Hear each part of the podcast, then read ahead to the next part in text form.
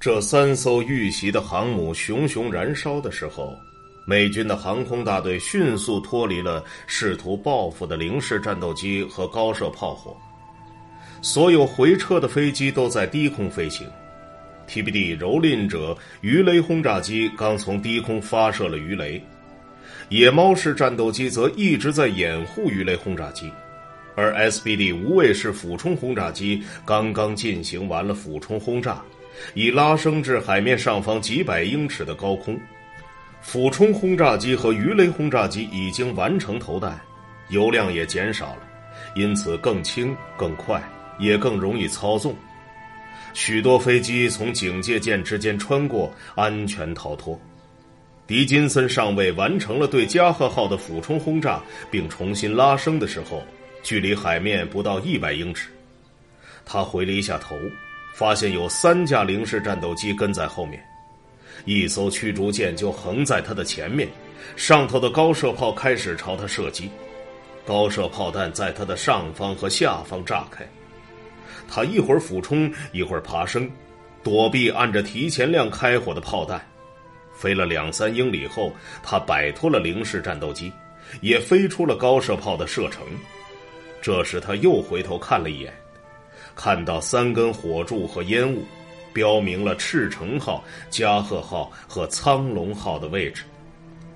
第三战斗机中队的汤姆奇克在一场激烈的空中混战中与僚机分开了。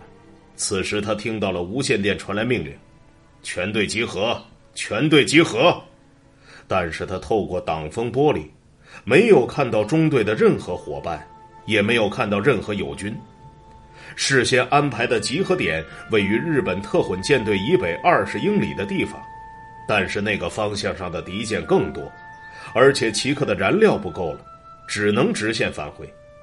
他选了一个似乎有可能带他回到预定位置的航向，最终，他看到了自己的航母约克城号。美军的航空大队分散在天上，有的单独飞行，有的编成小队飞行，有些飞行员被射中或是被弹片划伤，在他们的飞行服下面，伤口正在流血。驾驶舱里的环境越来越难以忍受，飞行员忍耐着高温，忍耐着流进眼睛里的汗水，以及心理和生理上的疲惫，还有难受的飞行面罩。没有一架飞机有多处的燃油，很多飞机所剩的燃油甚至不够返程的。从离开战场的那一刻起，这些美国飞行员就只有一个任务。那就是用有限的燃料储备返回航空母舰。每一位飞行员都需要根据诸多变量不断的修正航线，这些变量包括自己的位置、航速、航向、风向、风速，还有估算出来的航母的速度和航向。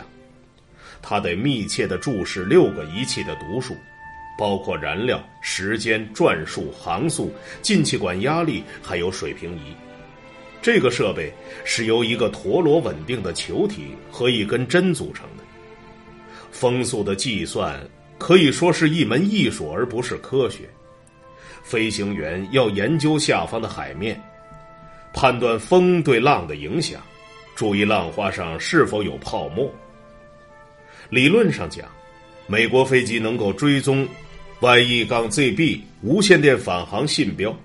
这是各艘航空母舰发射的加密信号，飞机上的无线电通信员兼机枪手所在的舱内有个接收器可以收到。如果飞行员接收到了清晰的信号，他就能够沿着信号的方向直接飞回航母。但是此时，很多美国飞机都是低空返回的，低于航母顶端天线的信号波数，燃料箱里的油量已经低到了危险的程度。他们无法爬升到航母天线的信号波束上方寻找归航信标，只能通过大概的估算找返航的路线。狄金森上尉的燃料不够了，无法搜寻同伴，所以他驾驶着无畏式轰炸机独自往回飞。即使把燃油用到最大限度，他也基本无法到达预定位置了。而且，即便他能抵达舰队。他也拿不准能否有充足的燃料着舰。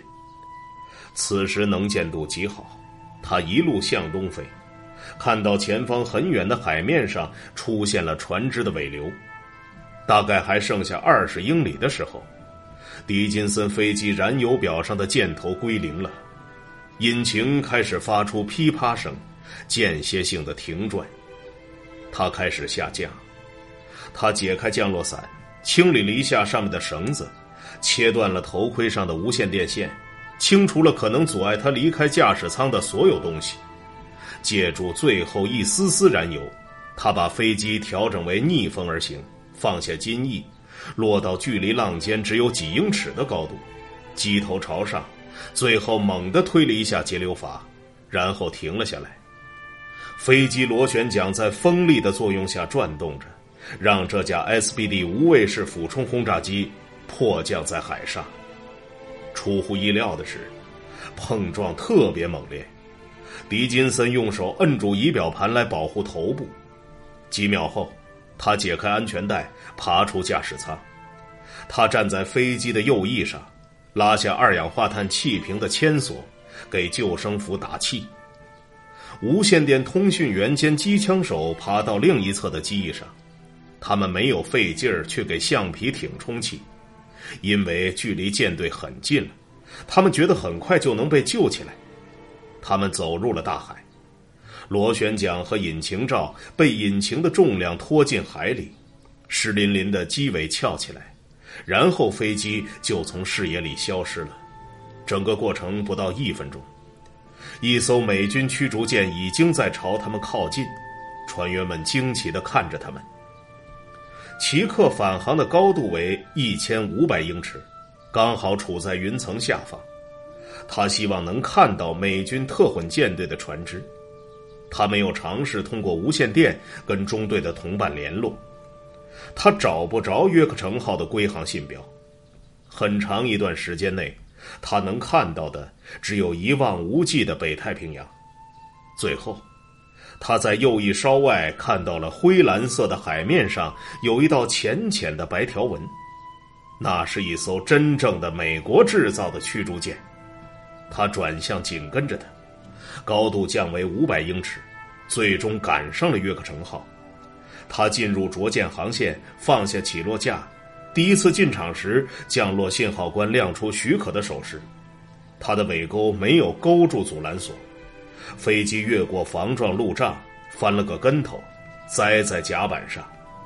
奇克将身子抱成一团，护住头部，碰撞过程中没有受伤。